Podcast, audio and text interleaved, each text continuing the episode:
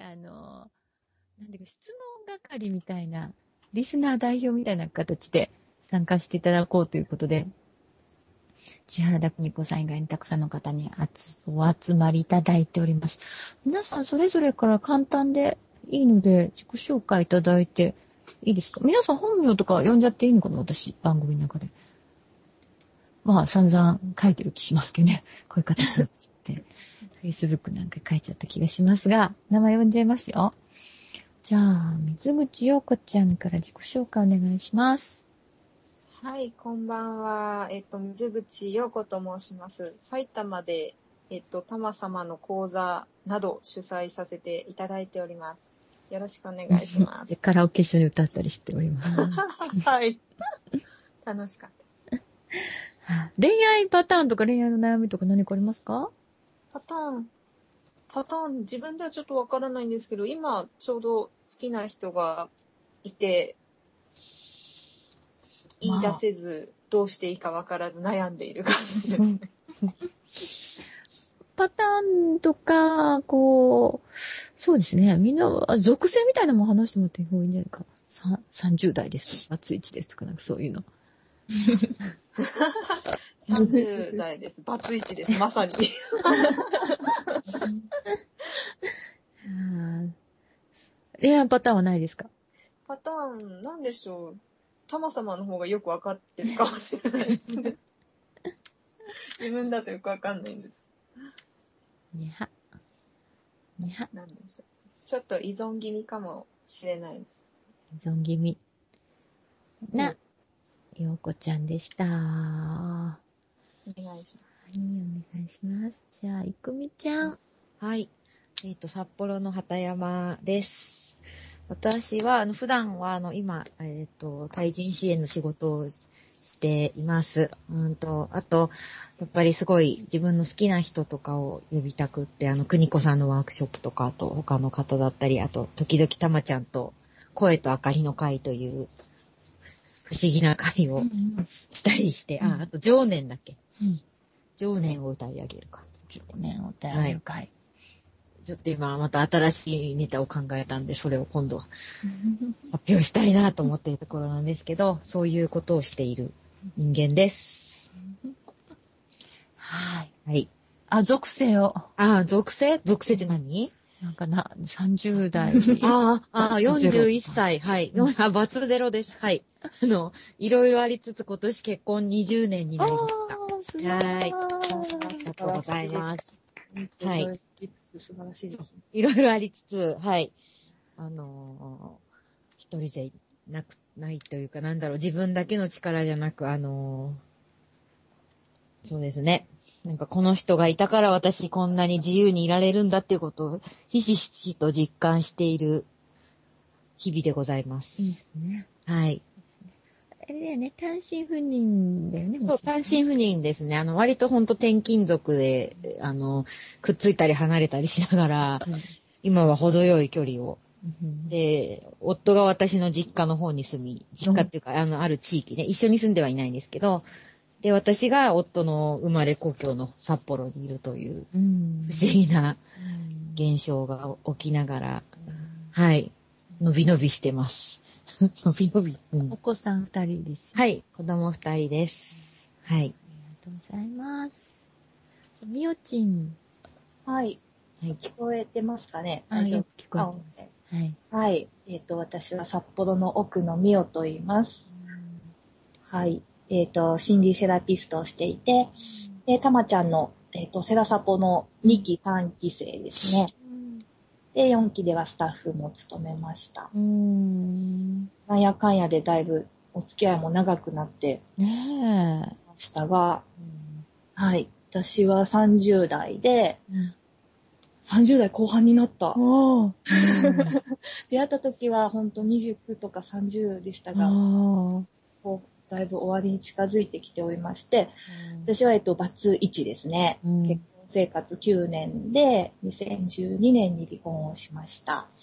で、子供が小学校2年生の息子を今育てています。うん。で、離婚してからも、えっと、元旦那さんとか、えっと、元旦那さんの実家にも普通に遊びに行っうん。たりとかしています。うん。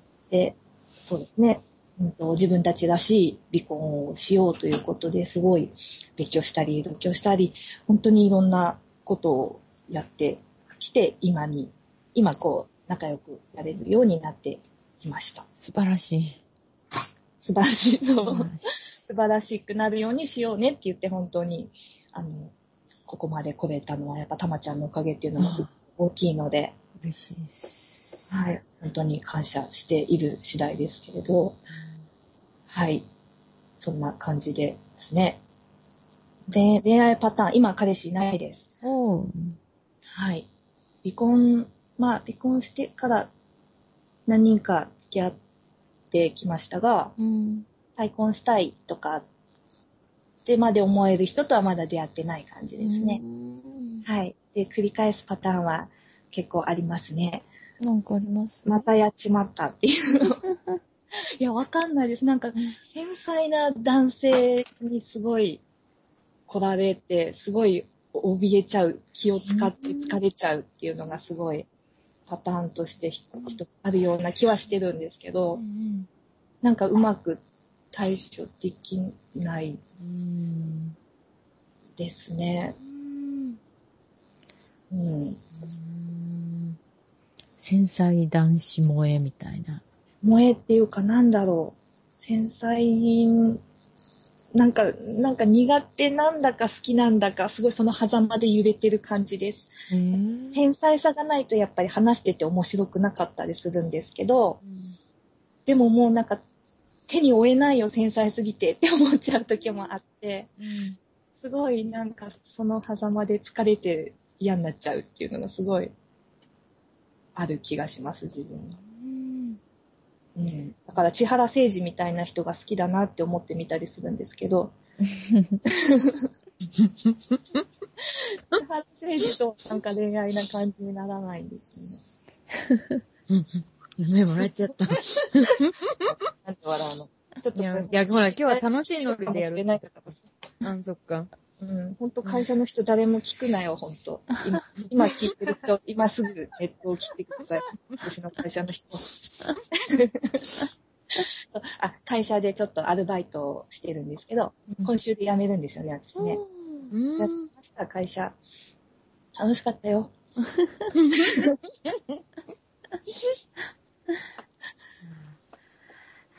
以上な感じでしょうか。そうですね。本当、邦子さんに聞きたいこといっぱいあるんですけど、ねえ完全に邦子さんがやっや国子さんがいない。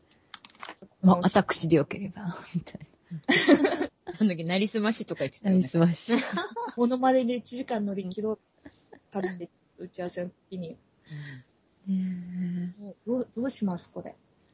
まあ、きっと大丈夫、国子さん戻ってくるよ。ですね。うん。戻ってくるっていうか、一回も来てないですけどね。今日まだ聞いてないもん、国子さん。声、ね国子さん声聞いてるのね。だって全国の国子ファンが多分聞いてくれる。ねえ。ねね何かで繋げないのかな？え。なんかで繋げても、電話するとかね。電話の音量を大にして私のマイクに近づけるとか。うん。あの、スピーカーフォンそうそう一度亀岡由美子さんの時にやったことがあります。あ録やっぱり音割れて全然聞こえなかったけどね。そうか。うんまあ、きっと大丈夫さ。はい。と思いつつ。じゃあ、ミサさんよろしくお願いします。あ。こんばんこんは。ばんは。えー、うん属性ですよね。はい。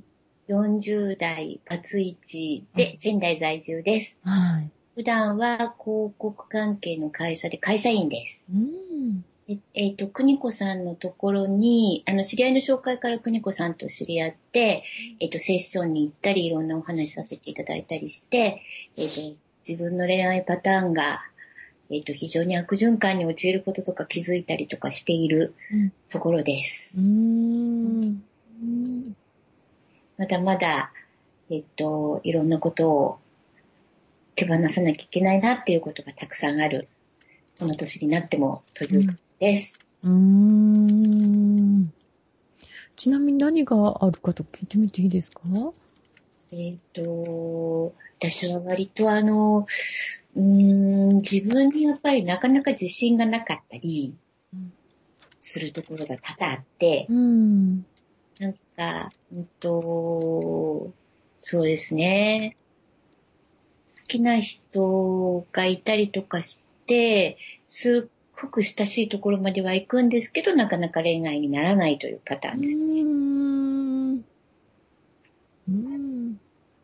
お友達になって食事をするとかっていうところまではほぼ100発100中です。ほう、素晴らしい。そこから先に全くいかないタイプです。ええええ何が起こるんですかね？なんか、うん。いざとなると、そこまではなんか勢いよと行くんですけど、最後の最後でどうせ私なんてなって思ってしまう。うーん。自分から引いちゃうんですかねそうですね。自分から引いちゃいますね。それはもったいない。あそうですよね。ね本当に、それをなんとかしなきゃ。いけないなと、なんとかしたいなと思いながら、この年になってしまいました。もうちょっと早く、おにこさんと巡り合いたかったなと、日々言っています。うーん。そうですね。はい。いやーくにこさんからは何か、何か、あの、言われ、言われてるというか相談に乗ってもらってなんかアドバイスそうですね。セッションで、あの、くにこさんのセッションなので、なんか、具体的に、くにこさんの場合はこうしなさい、ああしなさいっていうことを、こういう自分で気づいてね、という気づかせてくれるセッションなので、うんと、なんかいろんなお話をしたりとかしている中で、なんか勝手に私が、あ、そうかと思うことが多々あってう、ん。なんかあのーいつもその楽しくうん。自分の気づきに、発見に、楽しい発見をいつもしている感じです。うんいやドロ、ドロしたところも結構見てます。ーへえ。自分のってことですか？そうですね。うん。そうかと思うこととか、うん。うほー。うほー。で、くにこさんがまだうん。いらっしゃらず、リスナーすでに59名普段の場合はいますという報告を受けて、あ、すぐ入れますという。よかった。うん。言ってんですけども、まあ、ああの、くにこさん来るまで私が繋ごうということで、頑張る。何か、な、なんだろうね。何か、それこそ私に質問とか、これ喋ったらとか、これ、これ私話させろとか、なんかないですか皆さん？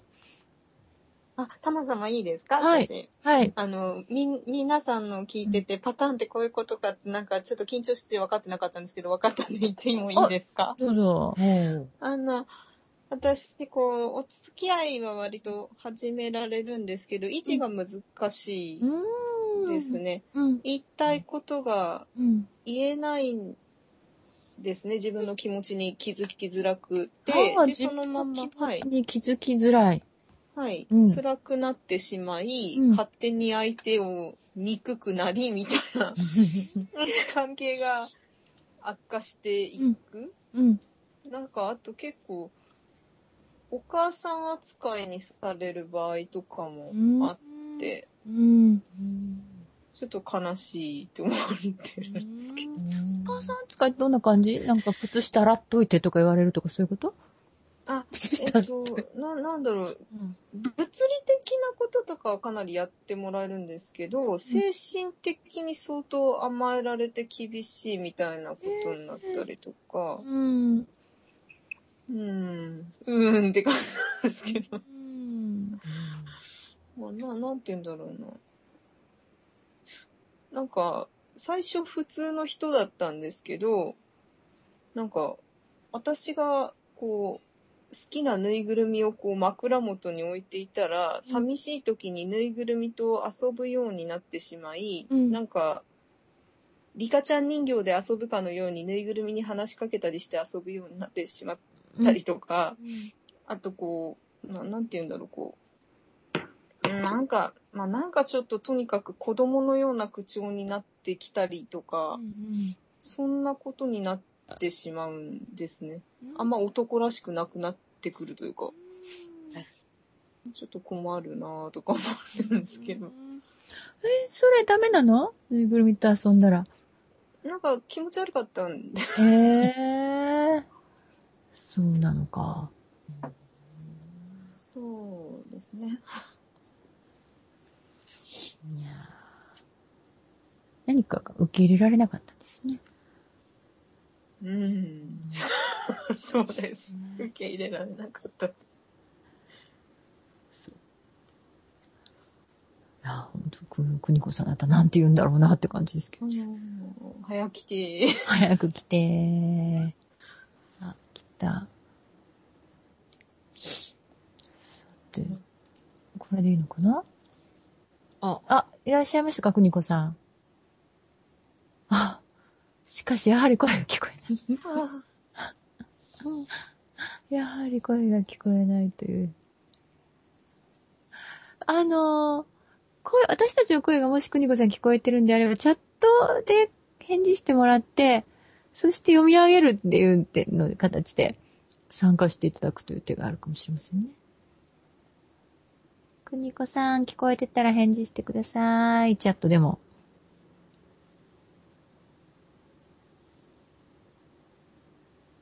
まあ、オフラインですね。へー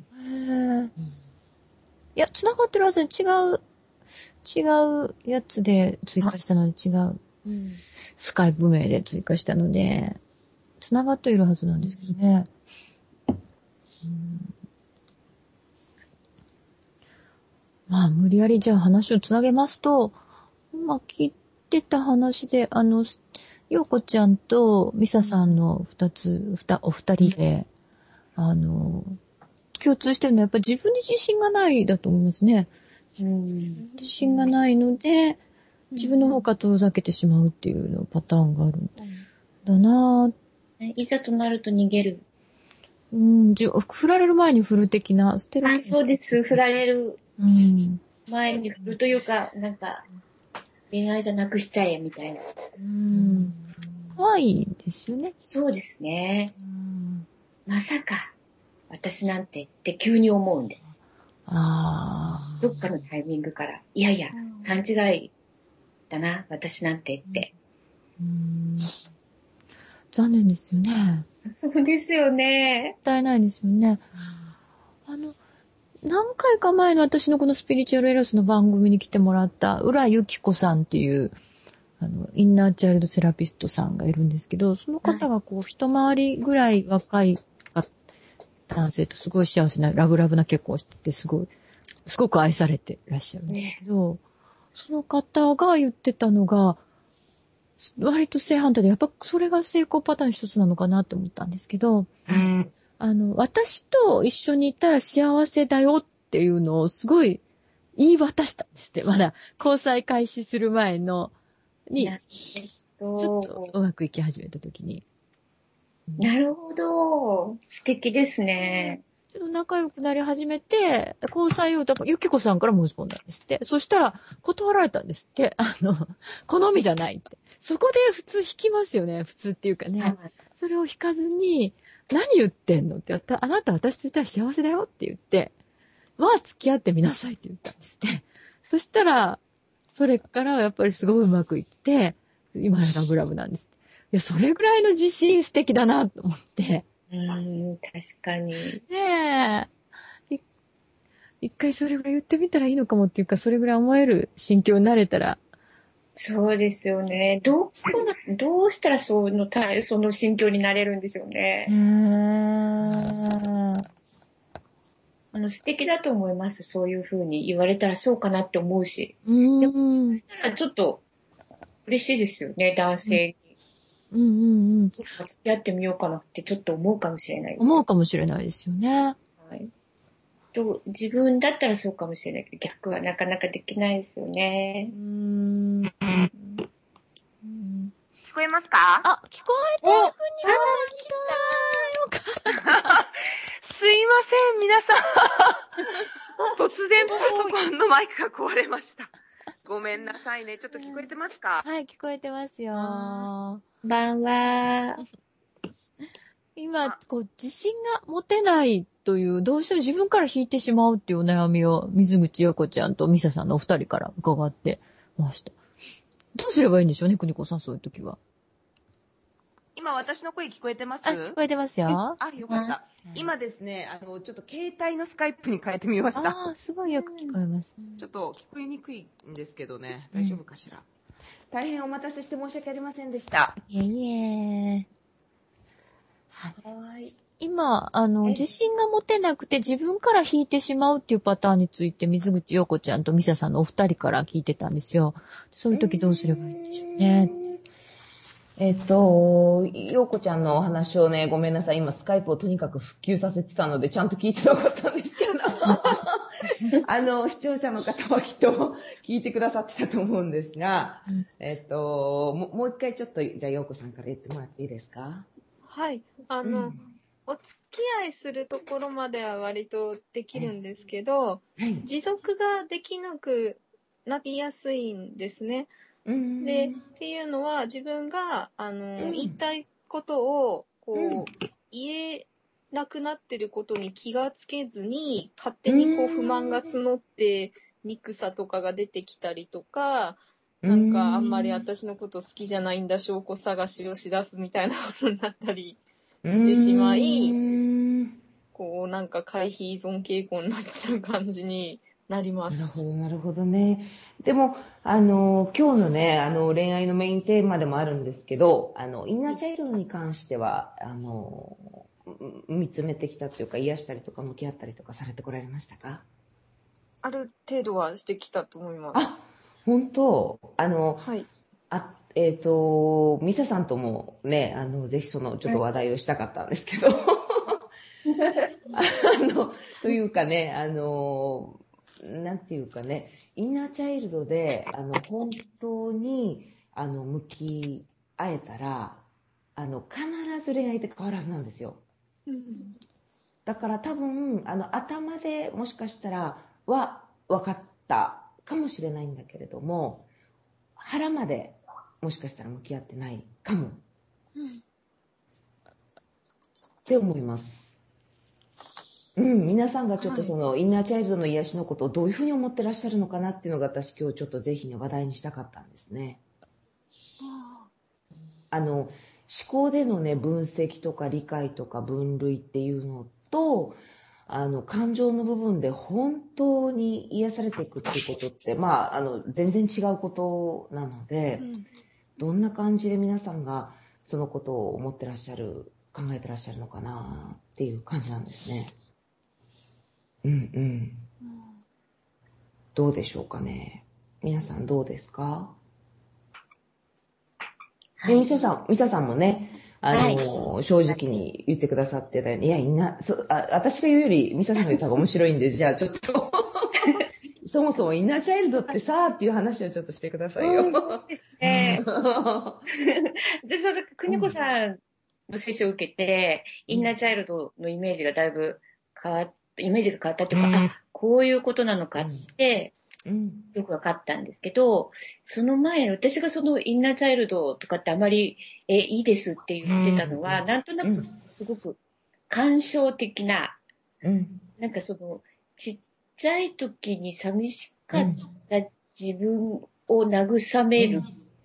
で、まあまさにそういうことなんですけど、そうなんかすごく感傷的なものというか、うんうん。イメージがすごくあって、私は一番最初インナーチャイルドの接種を受けた時に、ええ。あの、結構えぐいというか、昔の話？そうですね。あの、いや、えっ、と、国子さんの接種の時ですああ、ね。最初の。うんうん。でこう、あ、こういうなんか、こんな具体的なものなんだというか、割とその抽象的な物語みたいなものではないというか、うん。なんかもっとこう視覚に、私の場合は視覚に訴えるものが出てきたというか、あ、う。こういうんふうに思ってるんだねっていうのがはっきりと分かったっていうか、うんそのしくしく泣いている子供を抱きしめて慰めましょうみたいなイメージをずっと実は持ってはいました。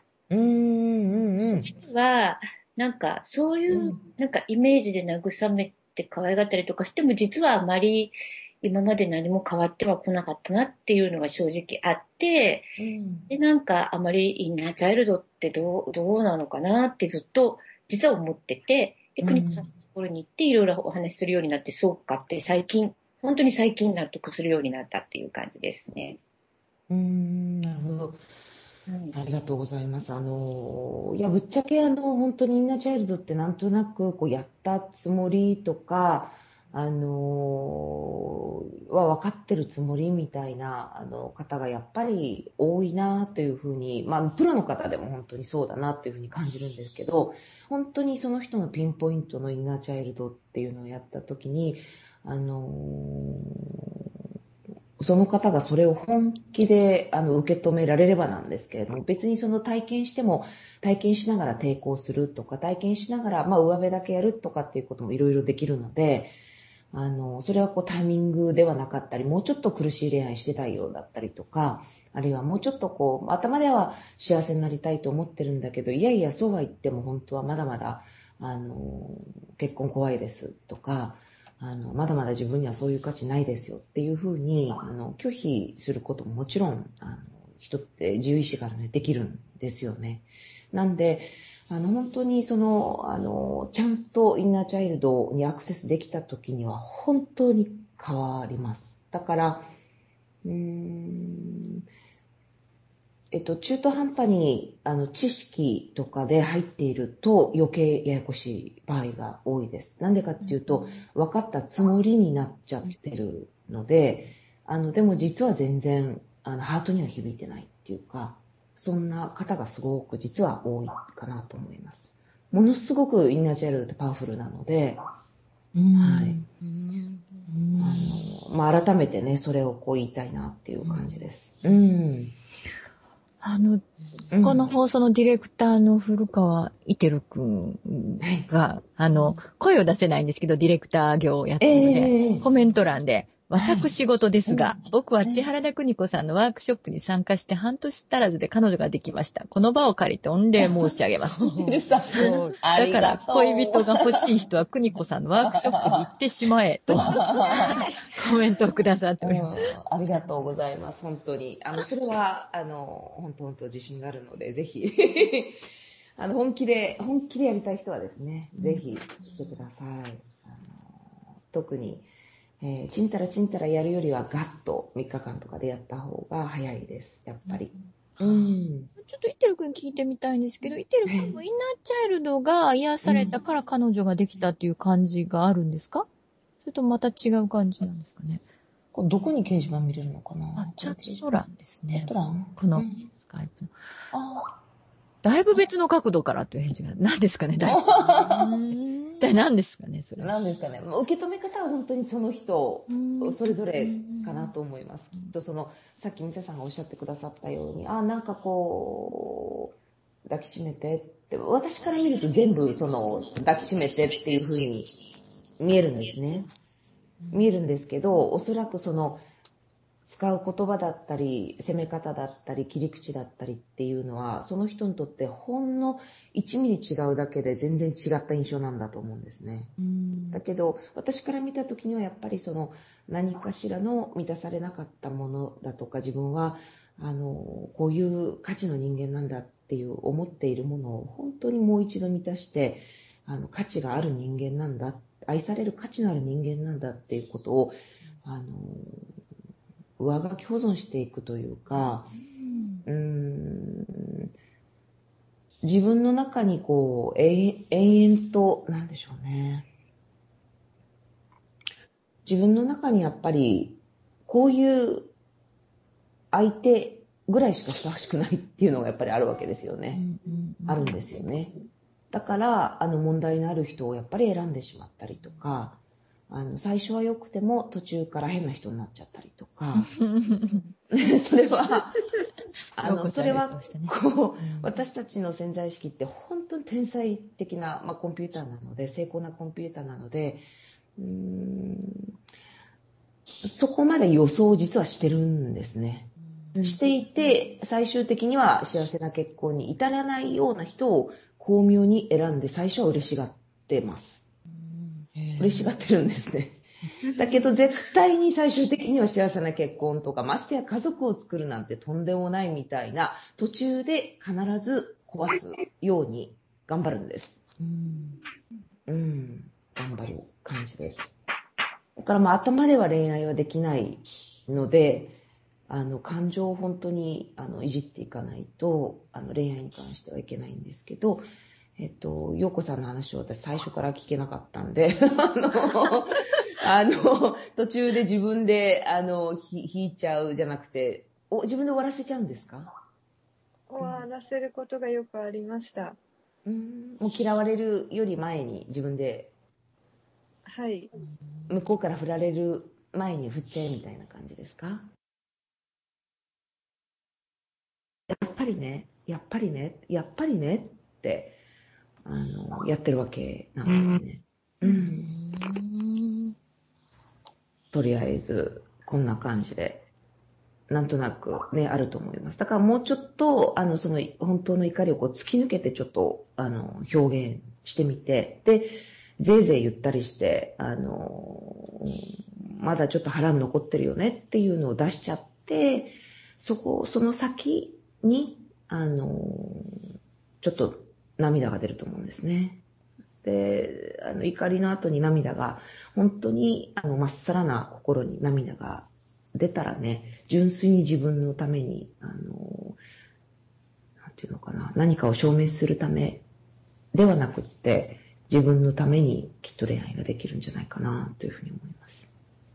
うん、抽象的ですけど。うん。ねえ、あの、どこまでちょっとこのラジオで 言っちゃっていいかわからないので、あの、ちょっと抽象的なんですけども。はい。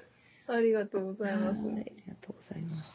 お他の方、なんかもう一人いらっしゃいましたよね？なんか、えっと、はい、あの、みおちんっていう人がいたんですけど、ちょっと音声、ネットがあネットうまく繋がらないっていうことで、うん。うん、うん。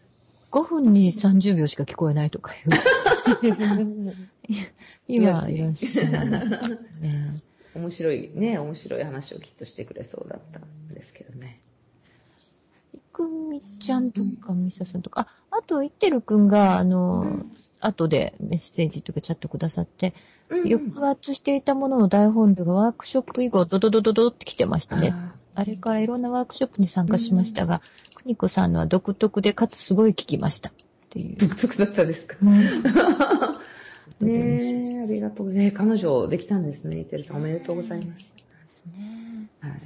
あとなんか質問ってなんかあります？掲示板とか何も入ってないですか？皆さん、掲示板。き多分入ってないと思うんですよ。入ってない。あ、本当。あのね、あの皆さん、あの、これ視聴者の方にもかけて、やっぱり質問しないとダメなんですよ。あの、私にとか、何でもそうです。あの、天にでもいいし、えっ、と、何かの機会があったら、質問って、やっぱり求めるっていう行為なんですね。で、本当に求めなければ、あの、得られないです。愛ってやっぱり。だから、ものすごい失恋で傷ついたとか、もう本当にこれ以上どん底とか、すごくすごく執着しまくった相手に、うーん、もう本当にこっぴどく振られちゃった。もう二度と復活できない。頭でいろいろいろいろ言言って、こうこねくり回して、理屈をこねくり回したけれども、でも本当に本当にあのダメなんだなっていうような、あの、そういう本当に傷ついた思いをあのした時って人って、あの、もうそれ以上失うものがないので、あの本当にいいスタートが切れるんですね。だから、もしね、聞いてらっしゃる方の中で、あの、今すごくあの失恋したとか、あの、孤独とか、手にしているものがないとか、支えがないっていう方がいらっしゃったとしたら、それはすごくラッキーだと私は思います。あの今執着しちゃってる人がすごくいる人は、あの、こういう話を聞いても、もう全部その人とどうやったらうまくいくかって話にしか聞こえないので、そもそも相手が違う場合はダメなんですけど、もう絶対に何としてでもその人とうまくいかせたいっていう執着がすごく働いてしまうんですね。やっぱりこう依存的なというか。なので、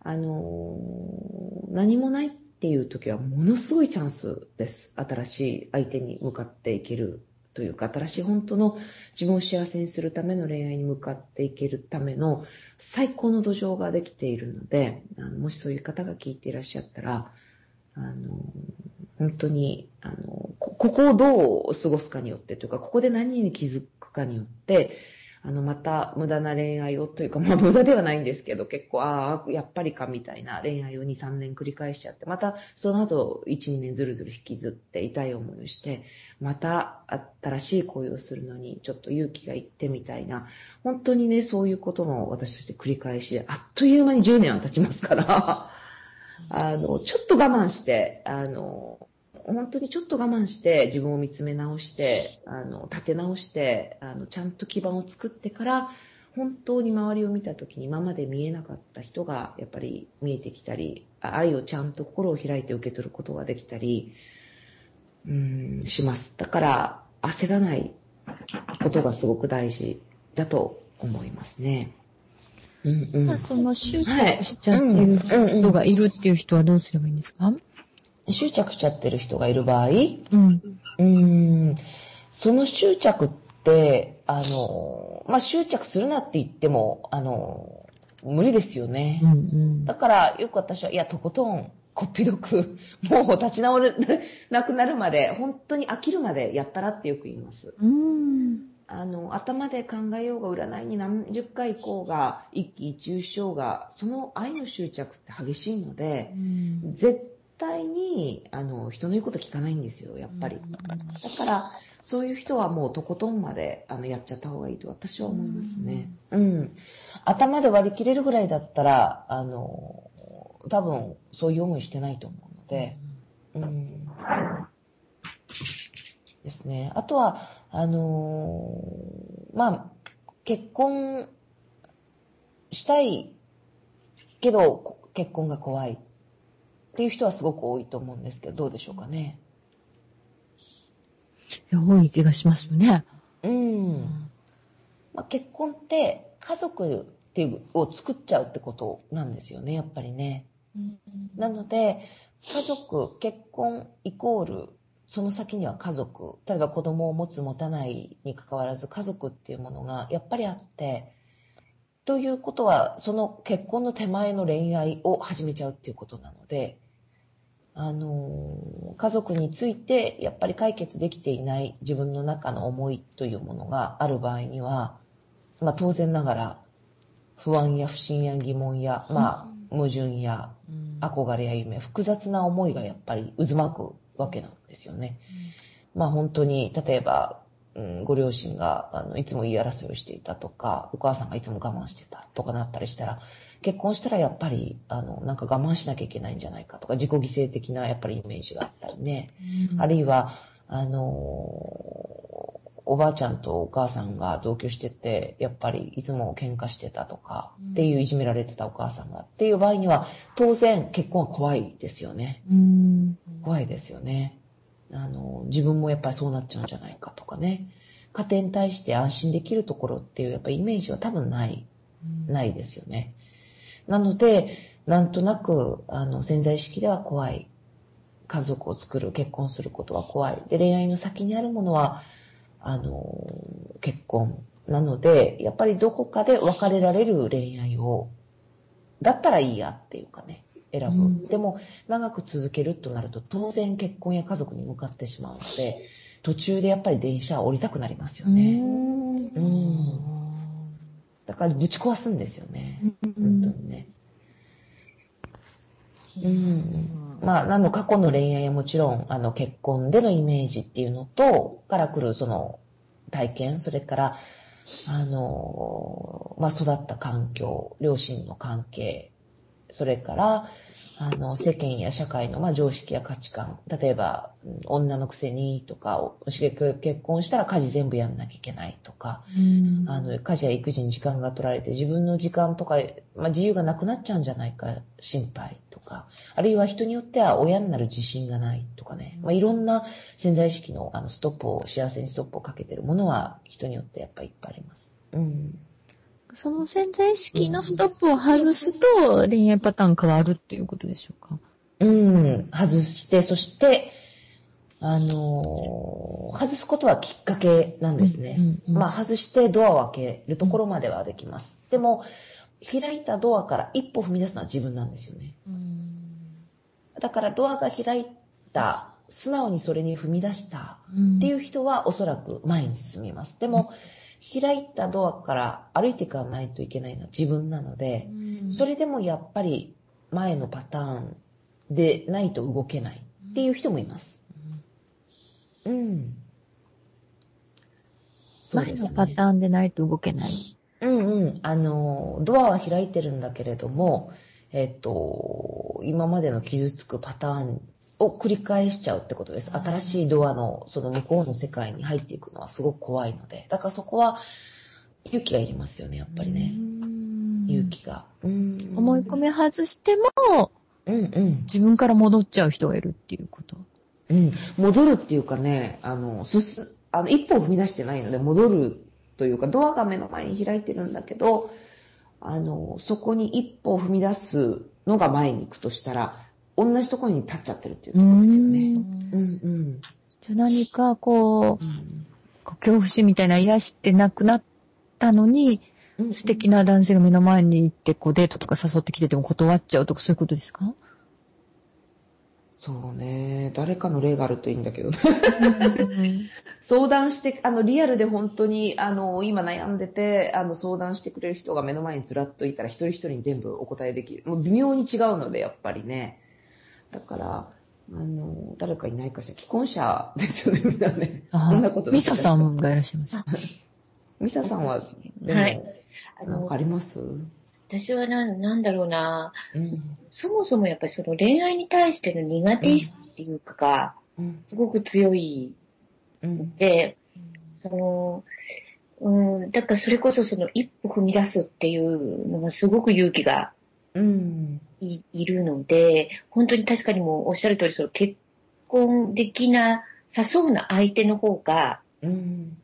を選んでしまったりとか、うん。そううん。いううん。いうパターンは、が今までだったなと。で、そこからなんか、今ちょっとなんか、そうですね、なんとなく、あのーいろんな意味で幸せな感じなので、うん。うん。恋愛だけじゃないところにいたりとかもするので、ちょっと、そのリアリティはあんまないんですけど、基本的にはすごい苦手意識が、なんか幸せになれないとか、なんとかっていう、こう、理屈よりもなんかこう、苦手意識が強いっていう感じうん。うん。で、うん。一歩踏み出せないっていう感じはすごく、それはすごくわかります。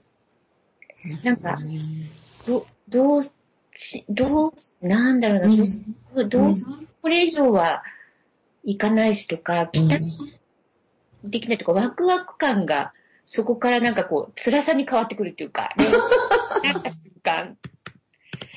そういう感じを繰り返しているので、うん多分ね、ミセさん今、あの、いろんな方を、あの、の代弁をしてくださってるんだと思うんですよね。うんうん。あのね、そう。はい。あの、賢い方なので、あの、本当に、あのーそうなんですよね。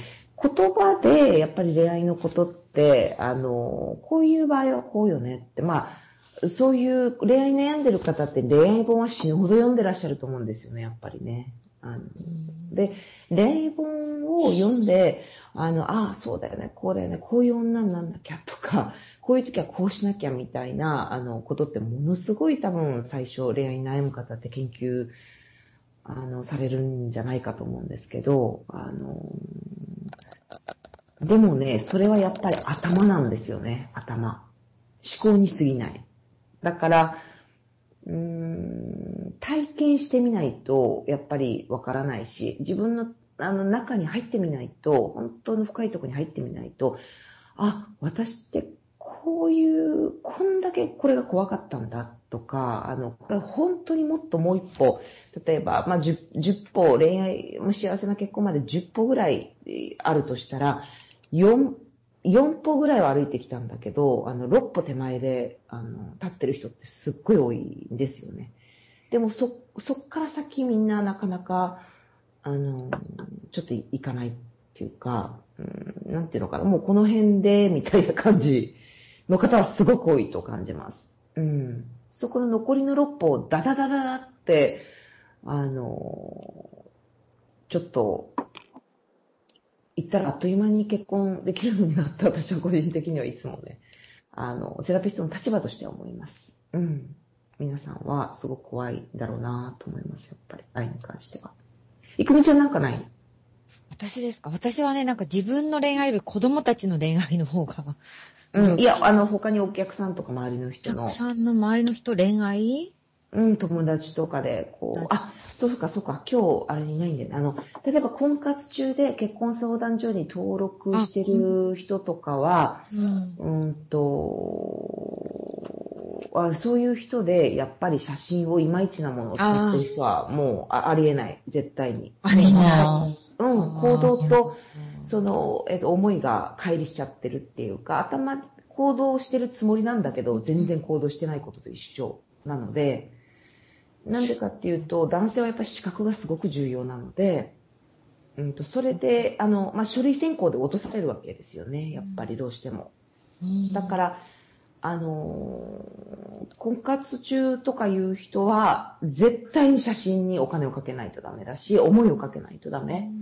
で、自己価値が低いと、写真をすごく作ると、まあ、持っちゃってるんじゃないかとか、あと、うんと、なんだろうな。なんかそれでがっかりされちゃったら、本人に会った時にがっかりされちゃったらどうしようとか。でもそれもやっぱりその時点で気遅れしてるでしょ？なんか気に入られなきゃみたいな、なんていうか。だから一番最初にたまちゃんが、あのー言ってた、ななんだっけ、あの、私と付き合ったら楽しいわよと、私と付き合える人は幸せよぐらいに、やっぱり、それは自己暗示を本当に嘘でもいいから、やっぱりすり込んでいかないと、あの、自信のない態度のお女性ってやっぱり安く見られるんですよね。だから安売りしちゃうってことです。なんか、本当に安い、えー、と女性に見られる写真を使い、自信のなさげな態度で言っちゃったら、やっぱり、あの、同じ人なのに、バーゲンセールにやっぱり見えちゃう。で、それは絶対大事にされないから、あの、その人がどんな写真を婚活に出してるのかっていうのは、やっぱりね、その人がどれだけ本当に自分に価値を持ってるのか、どれだけ本気なのか、それを現実にしようとしているのかっていうことが、やっぱり全部そこに出る。あの、本人としてはいい写真を使ってるつもりなんだと思うんですよ。うん。あの、そうそう、ち複数枚撮ってもらった中で自分はこれがいいと思うと思って選んだやつが変に見えるとか、まあ自分の手持ちの写真で、まあ一番自分がま、まし見えてるのこれだなと思って選んでると思うんですよね。プロフィール写真悪いものわざ、悪いって分かってるの選んでないと思うんですよ。ってっていうのはどうすればいいんですかね。そうね。多分悪いのを選んでるつもりは本人はないと思います。あの、いや、一人の人のことっていう意味ではなくてね、あの、うんいっぱいそういう人いるのうんで、うんあの、本当に実際に、あの、結婚相談所の方々からも相談を受けるので、あの特に男性の場合はそれをすごく嫌がるんですって、やっぱり。あの、なんていうか、僕はこれでいいですとか、女性の方が気を使ってる方はもちろん多いんですけども、うん、やっぱりね、あの、就職と同じで、ある程度客観的な目をやっぱり持つ必要があると思います、婚活中の方は。人人に聞いてみろってことですかね。これの写真でいいかな。うんうんうん。しかも、こう、合わせてくれる友達ではなく、えっ、と、いいんじゃないいいんじゃないとかって何でも言ってくれるような人ではなく、ちょっとやっぱり、あの、そこら辺が、なんていうのかな、あの、異性目線を持ってる人、うんもしくは異性に聞く。うんしかもマニアックな人ではなくて普通の人に。自分がこの人いいなと思う異性に聞けばいいですよね。その人の好みがにあった方がいいわけなので。うん、まあでも一般的にあの女の人がいいと思う女の人の写真と男の人がいいと思うと女の人の写真は全然違うので、あのやっぱそこら辺は男目線か女目線かってことはあの婚活はやっぱり登録料を払ったりして皆さんこう毎月いくらとか払ってらっしゃるわけだったりしますよね。年間いくらとかだったり毎月の会員費とか。なので効率がいい方がいいわけですよね。だからあの、異性の相手を見つけるんだったら、女性同士でいいよねとか、女性が憧れる女性とか、そこはもう目指さないってことがすごく大事だと思います。会社でこうこう、女性の後輩から素敵な先輩って言われてる先輩が、あの、全然恋愛ができなかったりするのはそこら辺にもあって、あの、男性に負けないぞって思ってたりとか、男性に騙されないぞと思ってたりとか、あの、そういうのがやっぱり出たりするわけですよね、写真にもね。うん。だから男性目線で、あの、やっぱり見てもらうっていうのはすごく大事だと思います。うん。いやなんか他ないですか？ちょっとね、ネットに繋がったのが遅かったんで、なんかいろいろ具体的になんかあるとすごく私答え、具体的に答えやすいんですけど、いろんなケースの。うん。あの、はいブログで書いたんですけど、私は、身の回り、近くに来る人はみんな、こう、私にお料理作って食べさせてくれたりとか、荷物持ってくれたりとか、面倒見てくれるんですよ。すごい、突然。うんうんうんうん。本当にあ、。たまちゃんの話？そうそう、私の話、うん。そうです、玉込賞です。の話なんですけど、うんで、そういうのってやっぱり自分の潜在意識とかがそうさせるんじゃないかみたいなことを書いて、そう自分が大事にされたい人は、ぜひこのネットラジオ聞きましょうみたいなこと書いたんですけど、なるほど。その辺のこと何かないですか？どうすれば、てか結既婚者だろうが、ボーイフレンドにだそれ、ろうが。たまちゃん語ってくださいよ。だって、それ、なんか、あるわけですよね。だって。いやでも私もわざとやってるわけじゃないですがね、勝手になるので、それ、前、昔からですか？昔からですね、私、本当に、二十歳そこそこでできた最初の彼氏から、ご飯はぜ全部っていうか、彼の家に行ったら彼が作るのが当たり前っていう。たまちゃん自身がやっぱり男性に対して、なんか、どういうイメージがあるとかありますか？あの、男性不信とか怒りもすごいあるんですけど、うんそれと同時になぜか男性は私の面倒を見てくれて当然であるっていうのもなぜか入ってるっぽいですよね。すごいそれ当然な鍛の錬がね。そうそう。う。だからかなーって思ってるんですけど、あの、それがどうして入ったかとかわかんないんですけどね、うちも家庭はうん。不安定な家庭で父は非常にひどい人だったんですけど、うんええそこでなぜそれが入ったのかよくわかんないんですが。うんまあでもあの、その最初の彼氏とかね、あるいは付き合った人たちから大事にされた経験があったら、それで、あの、書き換えができますよね。うーん。書き換えができるんですよね。うんあのー、まあたまちゃんの話に限らず、例えば、えっと、それまでなんかこう、振り回されるような彼氏と付き合ってた人が、本当に誠実な人と付き合うと、やっぱり書き換えが起きますよね。上書きが。うーん男性に対するイメージがね。だからもう、二度とそういう自分を大事にしない人とは、付き合わなく、やっぱりなったりしますよね。うーんうん。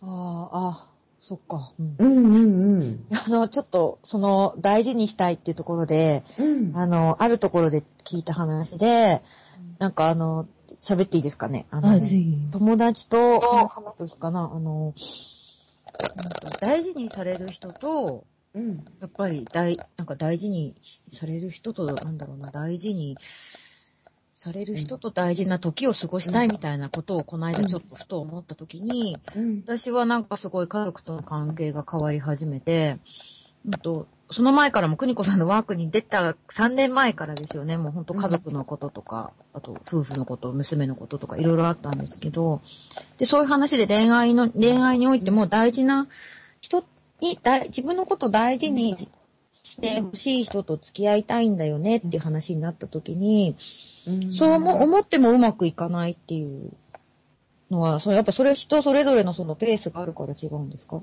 なんだろう。ちょっとうまく言えない質問が。えーちょっと、なんか、なんかあの、ちょっと音が質問に変えてくれると嬉しいかも。そうだよね。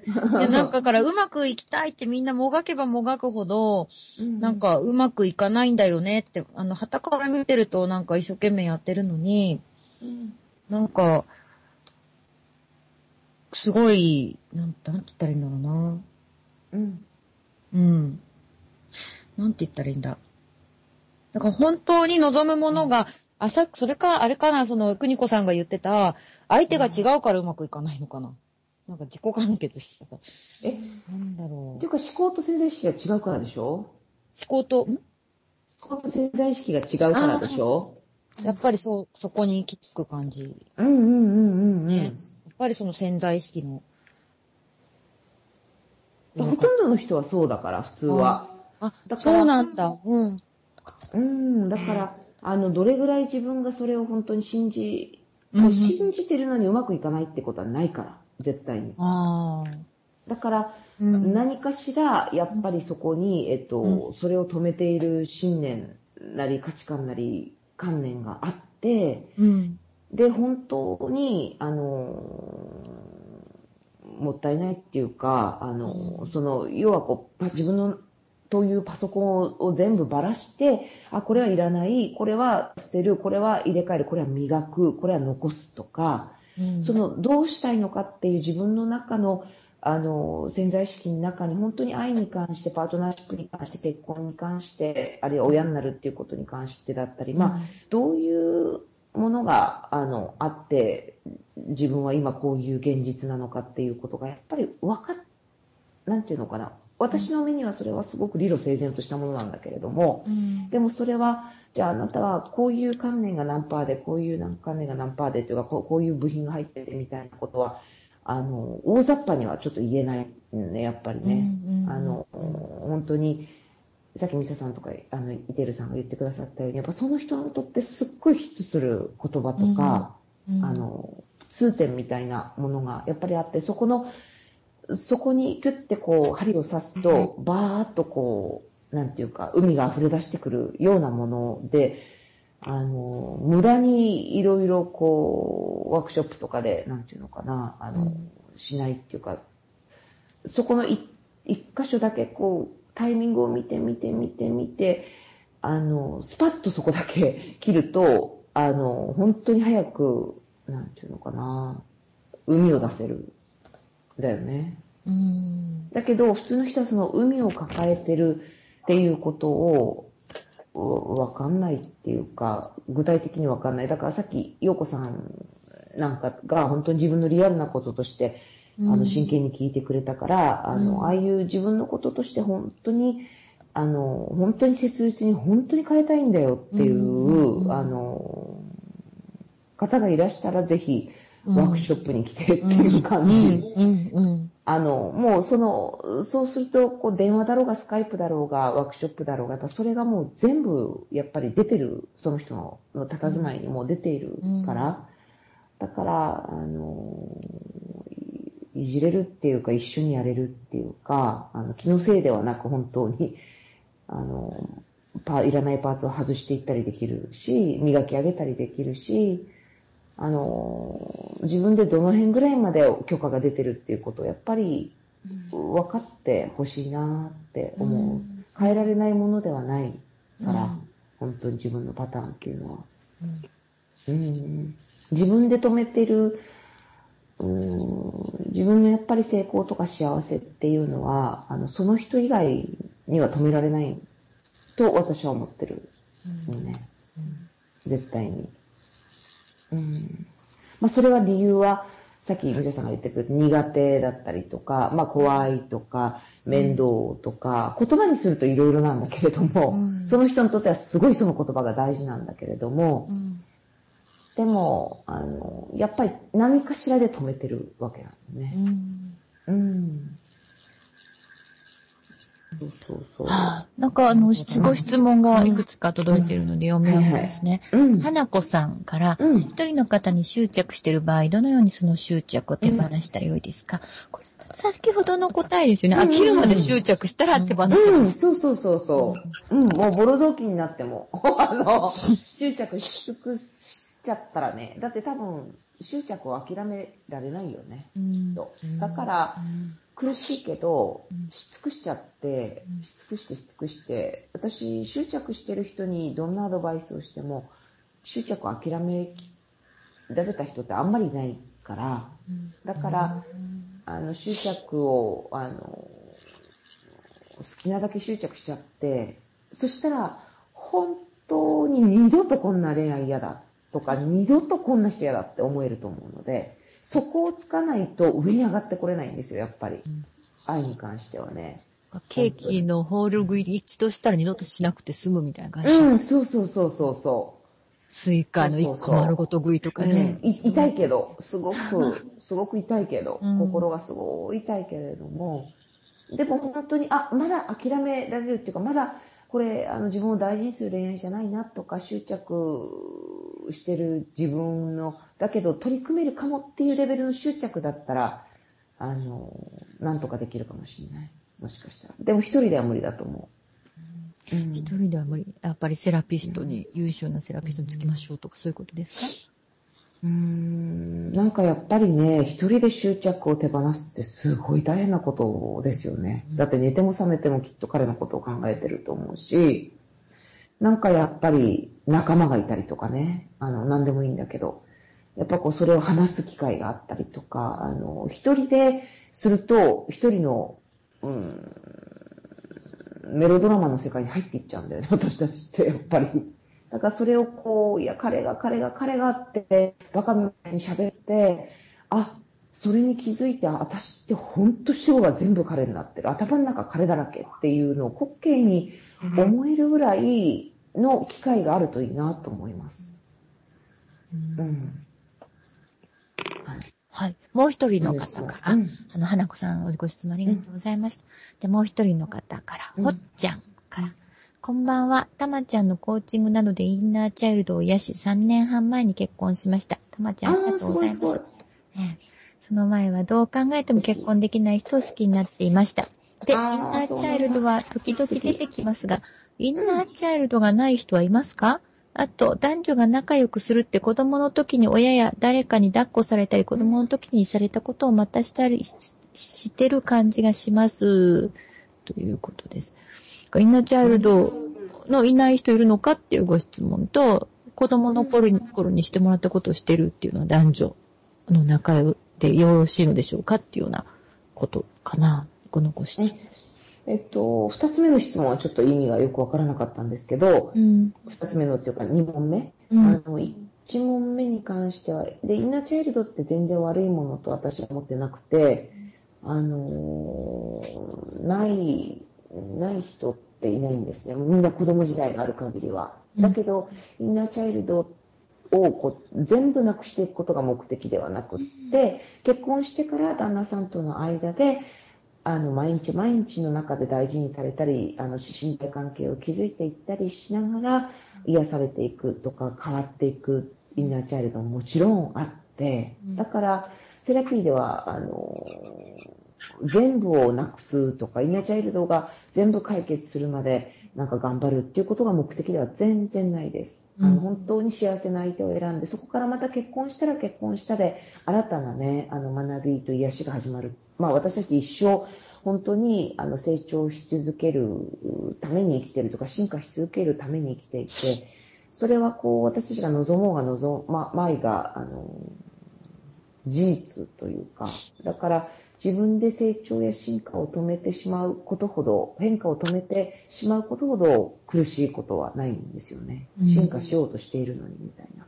うん。だから、まあ、インナーチャイルドのない人はいないと思います。うんただそれがどんどんどんどん、まあ、あの、えー元気な、あるいは、あの、喜びに溢れたものにただ変わっていくだけだと思いますね。うん。あと、二つの質問なんだったあの、子あ男女が仲良くするって、子供の時に親や誰かに抱っこされたり、子供の時にされたことをまたしてる感じがします。はっきり書かれてないですけど、インナーチャイルドと、やっぱり、インターンの中で関係あるんじゃないかっていうことでしょうかね。ああ、そういうことかな。うんうんうんうん。うん。まあ、愛愛を、うん、愛を、なんていうかな、インナーチャイルドってこう、いい子、かわいい、いい子いい子っていう、そういう、なんか、ものだけではなくて、やっぱ、愛がどういうものか、愛、愛っていう言葉ほど抽象的なものってないと思うんですよね。だけど、愛っていうものを、こう、お利口さんなものだと思ってる人もいれば、正しいものと思ってる人もいれば、えー期待とか要求とか、あるいは、あの、まあ、なんか尽くさなきゃいけないものと思ってたり、人によって愛というものに関しては、全然違うものだと考えているので、その木型、鋳型みたいなものが、あの、自分の中に、まあ何かしら入っちゃっていて、それが今、機能してるのかどうかというか、自分の幸せな未来を作っていくもので、も作っていく鋳型であるのかどうかっていうことが、あの、私はインナーチャイルドなんじゃないかなと思います。その鋳型によって、やっぱり人を見たり、相手を選んだり、あの、もう、もうめちゃめちゃ身もよじれるような苦しい、激しい愛しか愛だと認識できない人もいっぱいいるわけですよね。穏やかで大事にされて何の問題もない。それは退屈だわ。それは愛じゃないわって、愛だと認識できない。友達としか思えない。まあそういうふうに思う方も、それは家庭の中でやっぱある程度激しい感情、緊張感を体験してきた方々っていうのは、激しい粒子のものしか愛だと認識できないわけなんですよね。だから、それをいかに粒子の細かい穏やかなものに認識を変えていくかというか、それによって本当に頭では望んでいる、あの、安心感のある、あの、愛というものを愛だと認識できる自分に変わっていくっていうことだと思います。ヒリヒリするような、ギリギリするような、あの、そういうものが情熱なんだ。それ以外のものっていうのは妥協なんだみたいなことからのちょっと脱却っていうのかな。うん。うん。あとなんか質問ありますか？みおちんがやっとちょっと入れた。あ、本当？今頃？今頃。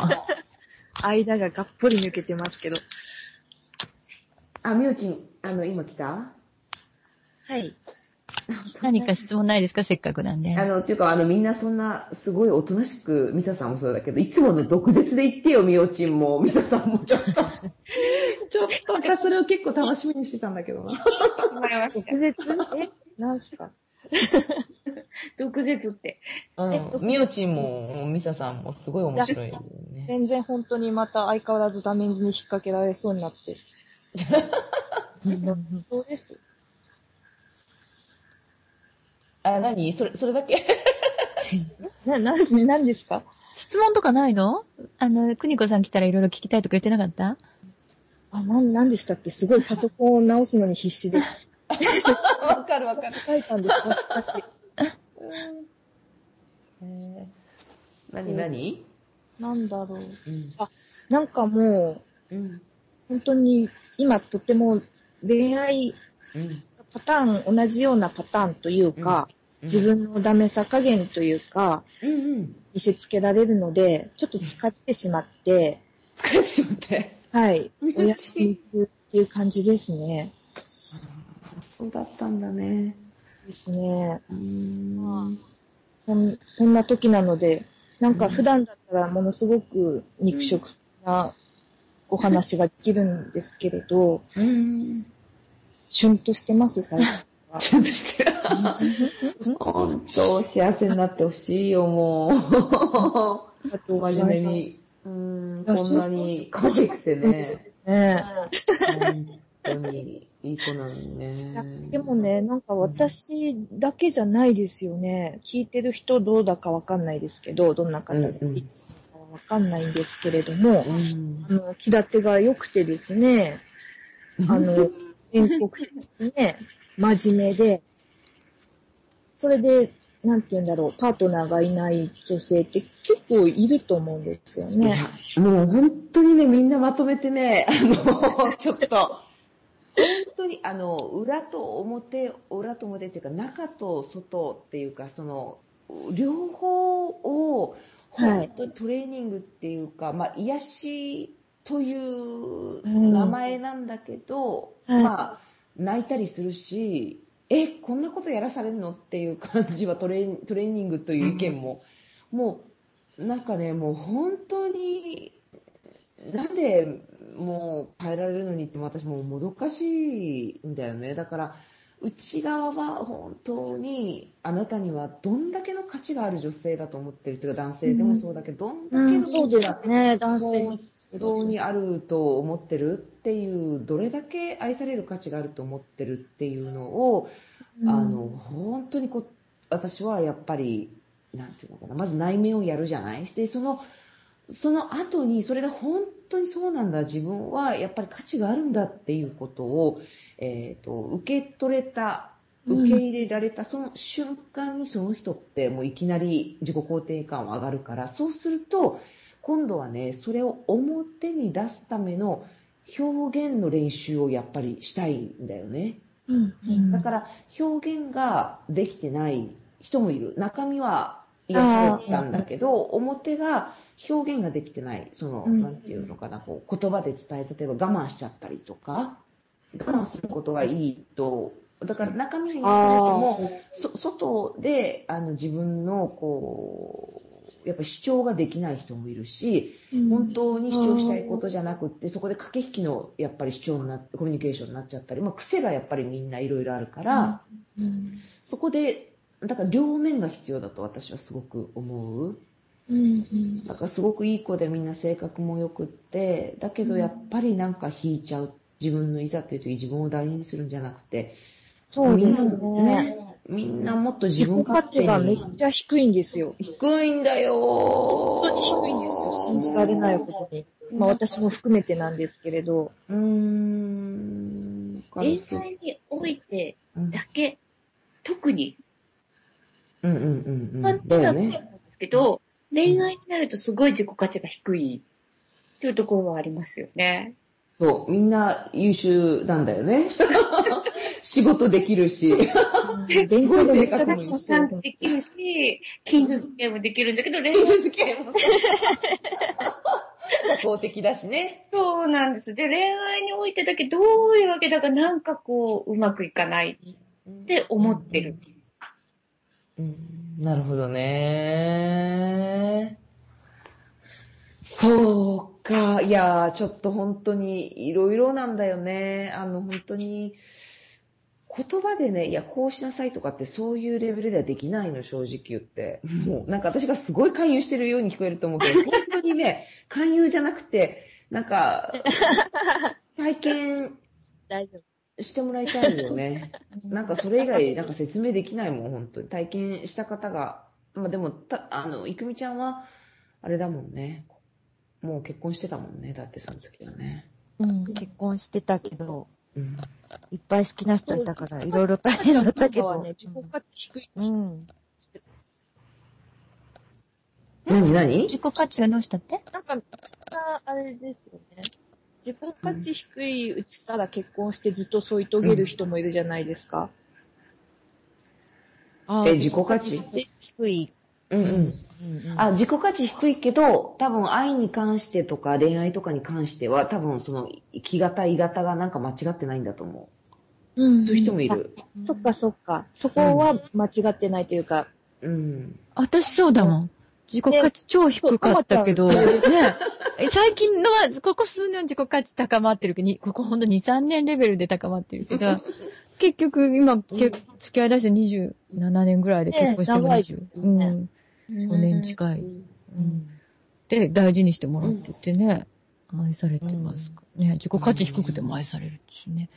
でも、岩田がだからなぜか、こ男女関係に関してだけは割とまともなのが入ってる。よくわかんないけど。大事にしてそう、もらってそういう人もいる。そういう人もいる。で、そ、そう、すごい稀なんだよね、そういう人ね。たまちゃん、ね。稀稀、稀、稀うん、稀だと思う。あの、みおちんの場合は、ほんと、シュンとしてるから、じゃあ今日はあんまり言わないでおくね。そうだ今日ビシバシ行くって言ってましたよね。だって、ビシバシだってみんな言ってくれないから言えないんだもん。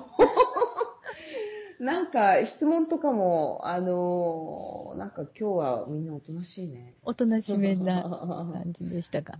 うんおとなしいあの人たちの場合は、えっと、やっぱり表現の方をいっぱいトレーニングする。言いたいことを言える。うん。カラオケでもいいですかね。うんうんカラオケね。いや、あの、ある場面を想定して、あの、やっぱり断ったりとか、うんあーそれことを言ったりとか、やりたい、それ。うん、とか、あと、やっぱり、今までの付き合った人のパターンは、貫いているパターンは何何かないかとか、うんあの、いやることはいっぱいあるんだよね。だから、こう、表現がちょっと苦手とか、自己主張が苦手な方の場合は、主にその、癒すとかもそうなんだけど、逆にその表に出すっていう、そのコミュニケーションの部分で、あのこういう風に我慢しなきゃいけないものってグッと飲んじゃうとか、っていうパターンが絶対あるはず。うん断るのすごい苦手です。誰？み、みゆち？ん誰が、はいああえ、みゆちんが？私はすごい、なんか竹を割ったような性格、うんキうんャラみたいな感うじん。な時もすごいあるんですけど、うん。男性に関しても、うんうん。なんだろう、恋愛に関してもすごい、はっきりしてるような、うんあの、ところもあるんですが。すごい小学生以下みたいな蓋を開けてみると、相手の人が。私がですあ、ね、自分が？自分がです。あの、すごい、なんて言うんだろう。うん現実の男の人がすごい苦手なんですよね。あだから一緒にご飯とか食べてても、なんだろう、音立てられたりしたらすごい嫌だし、おならとかされたらすごい傷ついちゃうんです。愛されてないって思って。う。なるほどね。皆さん、そうそうそう。じゃあみんなでおならして追い詰めようかね。周りを囲んで、あの、ゲップしたりとかおならしたりして、ぐーっと追い詰めいや、お、まあ、おならはいいんですけど、おならがね、したい人は、まあ、すればいいと思うんですけど、うんうん。そういうので、なんだろうな、すごい苦手ですね、男男性のことが、本当は。あの、男性と向き合うのが、こうしてほしいとか、こうするのが嫌だっていうのが本当に言えないです。うんと、うん、そもそも、なんて言うんだろう、告白とかをもしされてしまったら、好好きにさせてしまった私に責任があるから、うん。断ったら申し訳ないっていう気持ちで、うん。いや、告白させてしまったのは私の責任だって思って付き合っちゃったりしますね。ええじゃあ物件を引き受けちゃうわけね。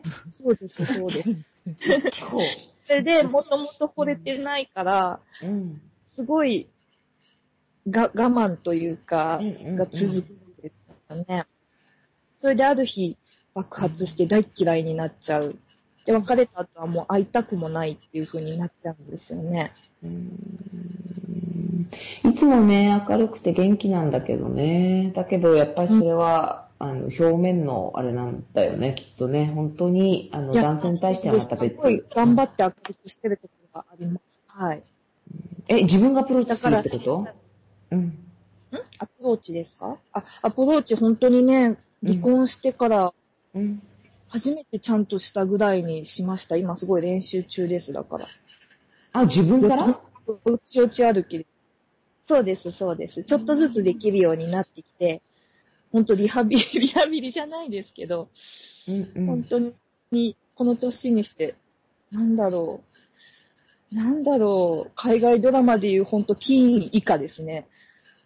アメリカ人の女の、小学生の女の子がするようなことを今してるみたいな感じです。うんえ、自分でも好きになってもいいんだっていう。あ、じゃあ今までの人は全員自分が好きじゃないけど向こうから好かれたパターンってこと？といううんと、そうですね。はい。でも、そのダメンズばっかりっていうのは、そもそも自分が好きじゃなかったのに、向こうからのアプローチがあったからっていう意味、そういう意味？ダメンズ。あ、ダメンズ。さっき言ってた、あの、なんか、だ、なんか言ってたじゃん？なんかこダメンズに引っ掛けられそうになった件ですか？う、ん。で、シュンとしてるっていう意味は、ごめんね、シュンとしてる意味は何、じゃあ。いや、なんか私はやっぱり大切にされないんだなっていう、なんか大切にしてもらえないっていう感感覚です。それは付き合ってた人からってこと？そう、うん、付き合ってたり、まあ付き合ってなかったり、それに至らないまでも、なんとなく大切にされてないっていう感覚ですね。で、そのさ、ごめんね、話がいくつか混ざってるような気がするんだけれども、はいあの、でも初めて自分からぐらいアプローチがうんぬんっていう話は、それはまた別件の話？あ、別件です。ああ、そうなんだ。うんだってその人とは付き合ってないもん。普通に告白して振られたんです。そうなんだ、嬉しそうに言ってるけど。すごい嬉しいですよ。だって好きになって告白するっていうのが高校生以来ぐらいで。あ、だから高校生の時から数えたら何回目だろう。本当に。片手以内な感じですけど、自分から好きになるっていうことがですね。うーんあ、じゃあ別に今はシュンとしてるわけじゃなくて、あの、はい。振られたけど、あの、好きになることができてよかった、ちゃんちゃんっていう段階ってこと？かな？まあ、それがちょっと前に終わって、で、それからまたダメンズが来て、やっぱり私ダメなのかなっていう感じであししてるのが現引き寄せるのがダメージ一の番最新、そうです、そうです。ね。最新としては。はい。うーんそうね。あの、本当に、今のまんまの、あの、みおちゃんの、あの、なんていうか、オーラっていうか、エネルギーっていうか、あり方みたいなものだと、すごい外見も可愛いし、仕事もできるし、才能もあっておしゃべりもできるじゃない？だけど、あの、男の人から見たときにおそらくね、やっぱりね、きっと大事にされないんだよ。うん。いや、ほんと実際されないです。もう、あの、だけど、みおちゃんの中でやっぱり、それは、なんていうのかな。えっと、自分でそういう価値だと思ってるからだよね、やっぱし。うん、そうだと思います。だから疲れちゃったんです、本当に。もう見たくないって思っちゃいましたね。だから楽しむっていう元気が出ないいや、あのね、頭では多分考えてると思う。だけど、うん。うーんと、ちょっと人事なんだよね、みおちゃんね。うん。ちょっと人事なの。自分のことなんだけどね。あでもそれはあると思います。すごい遠くに感じます。うんうんうん。だからこう、入り込んではないの。根本的解決のために。だから、いろいろ頭いいし、あの、知識もあるし、こう、分かってるし、すだからそれを逆にだからエッセイのネタにしちゃえばって 私は思うんだけど、むしろ、今しか書けないみたいな、あの、いろいろあるよねっていう、こう、今しか書けない微妙な女性の気持ちを、なんていうか、あの、ネタに、あの、才能にしちゃえばっていう感じなんだけれども、でも、その客観的視点っていうのがあるから書けるうものが私はあると思うし、で、その客観的視点のこの才能っていう仕事で使う才能っていうのが、逆に言うと、おそらく自分のその、あの、自己価値を上げるっていう作業の中では、ちょっと邪魔してるんだと思うのね。すごい客観、客観的才能があるの。自分をギャグにしちゃえる、あの、才能を持ってるから、ああいう4コマ漫画書いたりとか、こう、エッセイ書いたりするには、すごい才能を発揮すると思うのね。物事をこう、客観視できちゃうっていうか、あのジョークに変えすねすごいシリアスな、あの、多分ね、あの、勝手に言ってるんだけど、シリアスな状況とか、あの、なんかドツボにはまったようなこととかでも本当に客観視して書けちゃうし、言えちゃう、喋れちゃう。うん。で、それを、なんていうのかな、自分の、あのパ、恋愛パターンを本当に変えるために、うーん、その客観視っていうのをあえてしないですごく主観的に自分の中に入っていくっていうことが、したいんだけど、すごい怖がってると思うんうん。う。めっちゃ、こう、殻があるっていうか。いや、うん。いや、め、めんどくさいですね。もう聞くだけでめんどくさいですね。うん、だよね。と思う、うんもう。だからこのままちょっとこう、おちゃらけて、ちょっと傷ついて、まあ、いっかっていう感じで、ちょっと行きたいわーって。だから、それでいいんだったら私はそういう生き方も全然いいと思うのね。うん。別に、その、一人の人となんか結ばれなくても、うん。なんかこ濃い大きい女みたいな感じで、ちょっと行っちゃうっていう生き方もあるよね。いや、そうですね。うん。でもなんかそれがすごい一旦気が済んで、みんな別れちゃったんですよね、自分から。うんだから多分、もうちょっとしたら嫌になる気がします。うん。うん、今はちょっと、なんか本当に、うん。どう、どうとも無無感覚みたいな感じ。うんそうだよね。みんなやっぱめんどくさいんだろうね。ねなんか意外と強いのかもね。一人でいられるのかもしれない、みんな。うんうんそうなんでしょうね。うん。本当になんかだから本気で変えたいんだよっていう人誰かいたら、ラジオに出演させてほしいんだけど。もういくらでも答えることがあるんだけどね。どうなんようこちゃんは？え、あのー私は実は今もうすごい悲しくて痛いと思っていて、うん。めっちゃ、ああ、なんか今までと違う感じでこう好きになったけど、この相手も違ったんだろうかと思っていて、あでももしなんかそんなことないよ。そんなことないよ。もう、ここで私は我慢してぶった切ってやるとか思っているところで、なんかさっき説明をされていた、うん激しさを体験した人は、激しいものしか愛と思えないっていうのはまさに私はビンゴだと思っていて、うんうんうん。なんか、いつもこう、ぐわってこう、感情的に惹かれる場合ってこれなんだろうっていうことが今分かったところで、うんうんうん。さっきもね、ぶった切ってやるって言葉にそれが現れてたよ。そうなんです。本当に私はこれだろうと思ってるんですけど、うんうんうん多分そうだって今すごい確信を得ていて、いやでもだからって分かったからってどうしたらいいんだろうとか思いつつ、すごい今ぐるぐるしているところだったんですけど。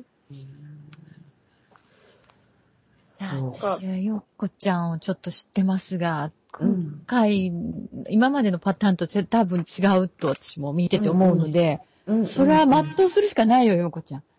あの、そうそう、悲恋に終わるのか、あの、あの、失恋に終わるのか、成就するのか、今わかんないけど、今からきっとこうだって決めて、身を引く的なのが一番最悪で。ええもちろん今悩んでるのは、今と、今までと違う、だからその激しい感情がこうバッて湧き起こってこないから、素晴らしいね。余計不安にもなるし、うんうんうんなんだかどうしたらいいのかわからないし、でも今を維持していたいような気もするし、みたいな癖で進みたいような気もするし、みたいなところで戸惑っているんですけど、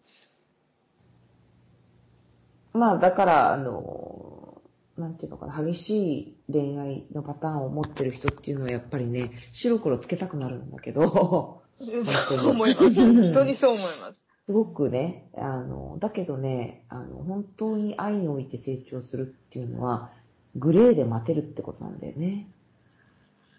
ああ何かこう、自分が漠然と思っていたことにぐさぐさ刺さっている感じがしていて、ああ、やっぱり私今じゃあここで進めちゃいけないってことなんだいやいや、そういうわけじゃないよ。あの、全然こうす、だから進めるっていうことを何だと思ってらっしゃるかによるっていうのか。、進めるって、うん、なんていうのかな、今までの私は、うん。なんか、好きだったらそこ付き合わなきゃみたいになってたんですけど、うん。そことじゃなくって、うんうん。ただ今私がその人といて、ああ、なんだかとってもあったかいとか、うん。すごく幸せだな、みたいなことを思うところに留まっておけばいいっていうことなんだろうなと、あ思っあ、そっかたんですそ。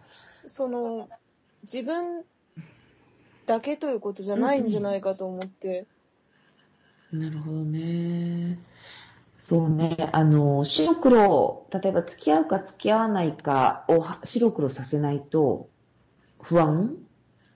あの、不安にはなってきます。指を加えて見ていたら、誰かに取られても仕方がなくって、みたいなことはあるなとは思っ何回か実際そういうことがあったりしたので、うーんああ、と思って、でも、取られちゃうってことはさ、取られちゃう程度の、うんそういうことだと頭ではわかりますね。そうだよね。わかんない。あの、陽子さんが、陽子ちゃんが、あの、幸せな結婚をしたいと思ってるのか、とりあえず付き合えればいいと思ってるのかにもよるよね。最終的には結婚できればいいと思ってます。うん。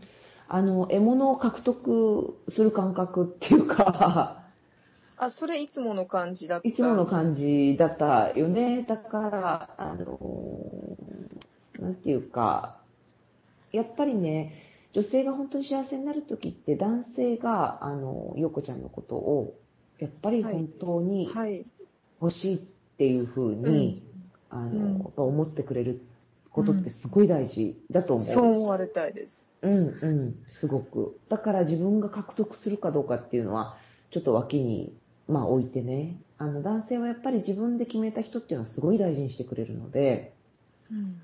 こちらから首に縄をつけて、あの、罠を巻いて、その罠に、こう、入ったみたいなの、うんのケースの場合っていうのは、やっぱりなかなかね、あの、長期で見たときには、あの、大事になかなかできないものなんですよね、男性って本当に。でそこがまたちょっと女性と違うんだけれども、だから、あの、本当に、あの、自分の気持ちはすごく素直に表現、でも試したりとか余計なことをせずにね。あの質問していいでしょうか？はい。自分の気持ちを表現するというのは、うんあ、の、まあ、いわゆる好きで付き合ってくださいではなく、うん。とっても嬉しかったとか、うーん、そうすごそうそう。く楽しいとか、そういうことですよね。うん。うわあもうこんな楽しいの初めてとか、すっごい嬉しいとか、もうめちゃめちゃ楽しかったって、へえ、すごいとか、そういう、本当に素直な気持ち。それを何とかしようとか、あの、契約に持っていこうとか、そういうのがない感じ。すごくよくわかりました。やっぱり今私はここは我慢しとかなきゃいけないところだったと思います。ものすごくよくわかりました。あの男性がやっぱりだんだん時間をかけてあの本当に時をかけて本当に大事にしたいっていうふうにあの思ったら向こうがクロージングするから、うん、だからこっちから仕掛けに行かない。でも本当にあの楽しいとか嬉しいとかあのっていうのはちゃんとしっかり表現する。っていう。思っね、はい。多分、陽子さんがね、やる、今やってらっしゃることだと思うんですけど。いい状態ってことですよね。あの、本当にすごくよくわかりました、私う。ん。うん。不安に負けちゃいけないということですね。そうそうそうそうそうそう。もう一か八かもとにかくクロージングみたいな、こう、白黒はっきりみたいな、こう不安に負けて。うん。ドラマとかでもよくあるように、こう、クロージングをしようとしないってことはすごく大事だと思います。あの、なんか余余裕っていうか、その人がいなくても、あの別に生きていけるっていうか好きだけど、あの、途中で例えば運命が邪魔することもあるかもしれないし、本当に運命の間、ああの、相手だったら1年後とかに再会したりするケースとかもあるわけですよね。もしかしたら一時的になんか縁がなかったように、ああ、取られちゃった。でも2年後に再会。その人たちと結婚するとかもやっぱりあるわけですよね。だから、本当に信じてるっていうのは、うん、目先とりあえず付き合うことにしたとか、目先獲得したとか、そういうことではないっていうかね。うん、ああもう本当に今すぐこう涙がボタボタ出てくるほど悲しいって思うんですけど、え、悲しいんですか？悲しい、悲しいです。突っ込みたいとはやっぱり思ってるし、欲しいとも思ってるから、それを我慢しなきゃいけないんだっていうことを諦めなきゃいけないからすごく悲しいんですけど、いや、これでいいんだなと思って、うん。嬉しさと悲しさが半分半分ですよ。そっかそっか。待つ練習はすごくね、大事ですよね。はげあの自分でガンガン切り開いていっちゃって、クロージングしちゃう女性にとっては、それ仕事の姿勢なのでね。はい。なんか、ヨコさんはじゃあ仕事ができる女性なんですね、きっとね。できるかどうかわからないんですけど、う好きです。ん。ね。だから仕事は、あの、仕事ができる女性が、あの、そういう家庭環境的にある一定の愛の、あの、何か、まあ、生育環境的な激しさがあった場合、それが、あの、二つが、柱が重なった時に、やっぱり一番、あの、間違ってしまうパターンは、えっ、と、不安になったりとか、相手の気持ちが引いたりとか、うまくいかなさそうみたいに、まあ、付き合う前であっても後であってもなんですけど、あの、うん仕事みたいに切り開いちゃうんですね。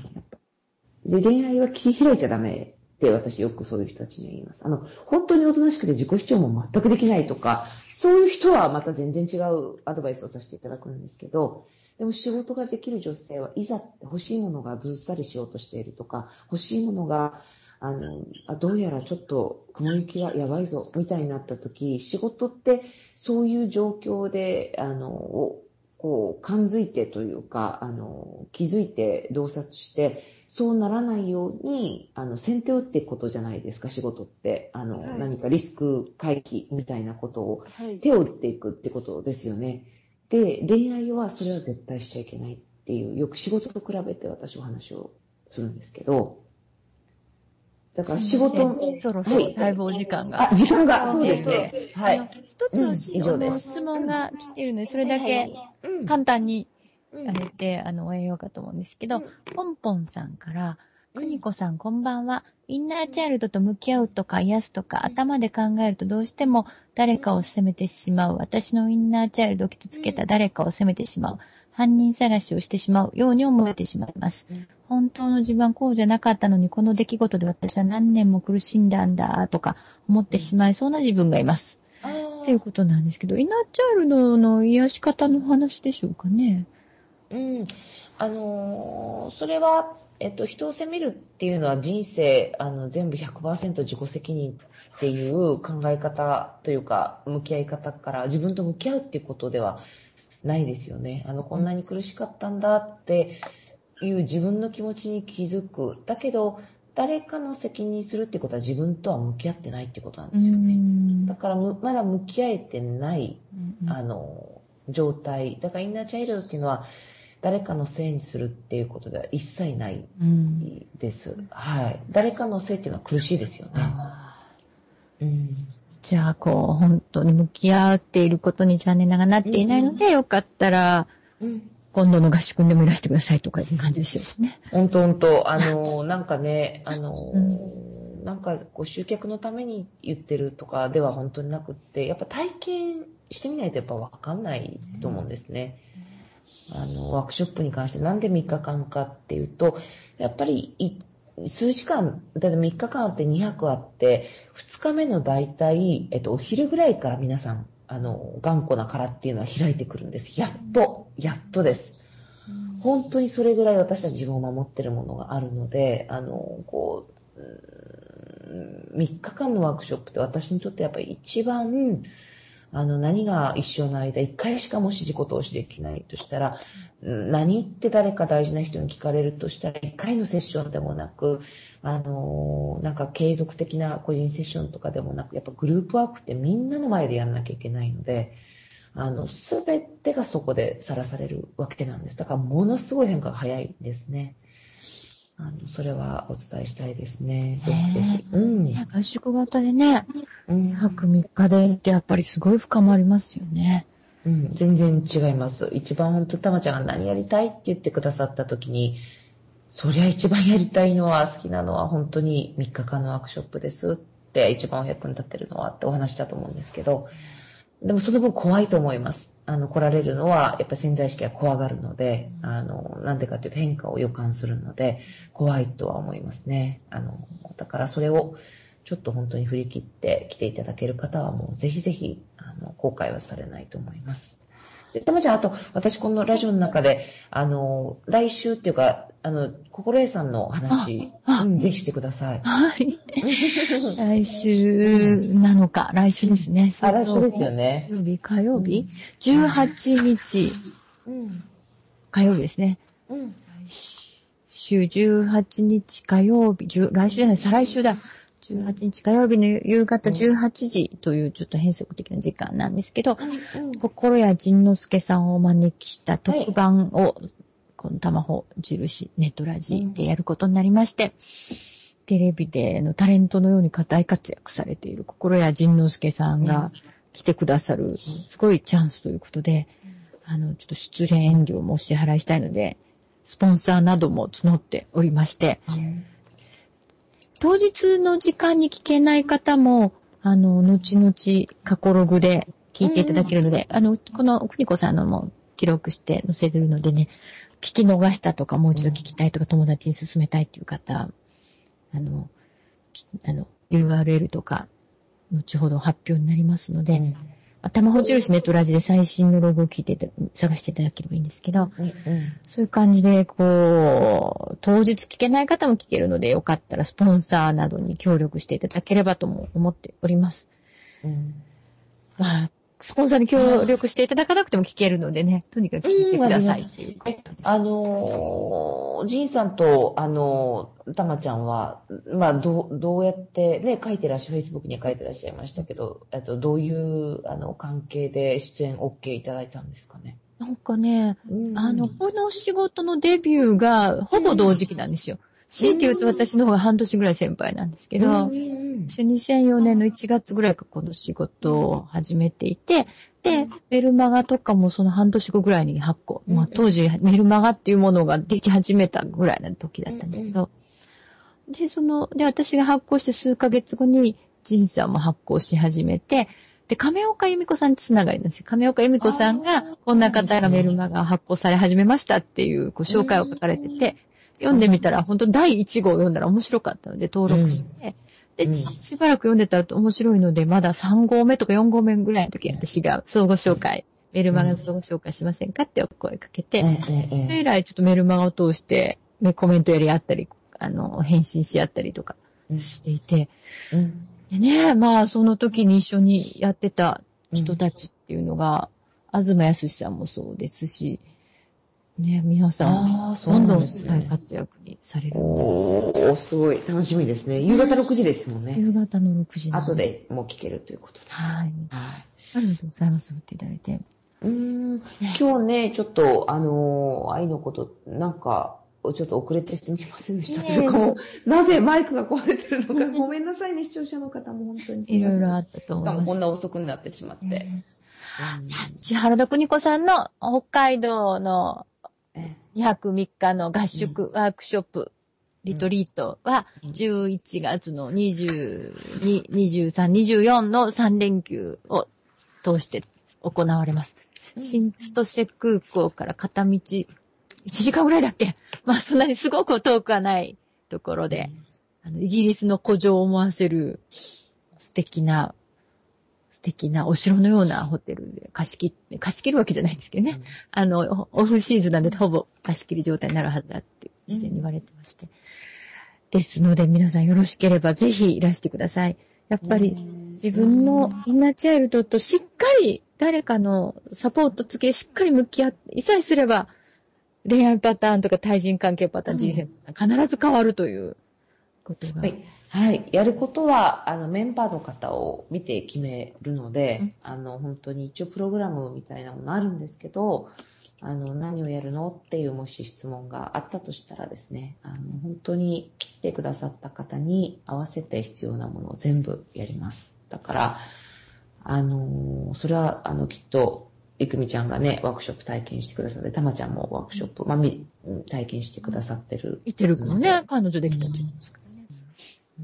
その辺は。まあそれはね、仕事でも全部一緒ですからね。インナーチャイルドっていうのはやっぱり仕事のことも当たり前ですけど、全部繋がって、人生の本当に6割ぐらいはインナーチャイルドが影響してるので、あの、まあどういうところに自分の使命へ向かう、あの、障害があるのか、そして、あの、それに気づいて、やっぱりどんどん自由に大きく、あの自分の人生を花開かせていっていただきたいなっていうふうに、あの、いつも思ってます。で、まあ、その、本当にお手伝いができたら嬉しいな、というふうに思ってますので、ぜひぜひ、あの、めちゃめちゃ楽しい、楽しみです。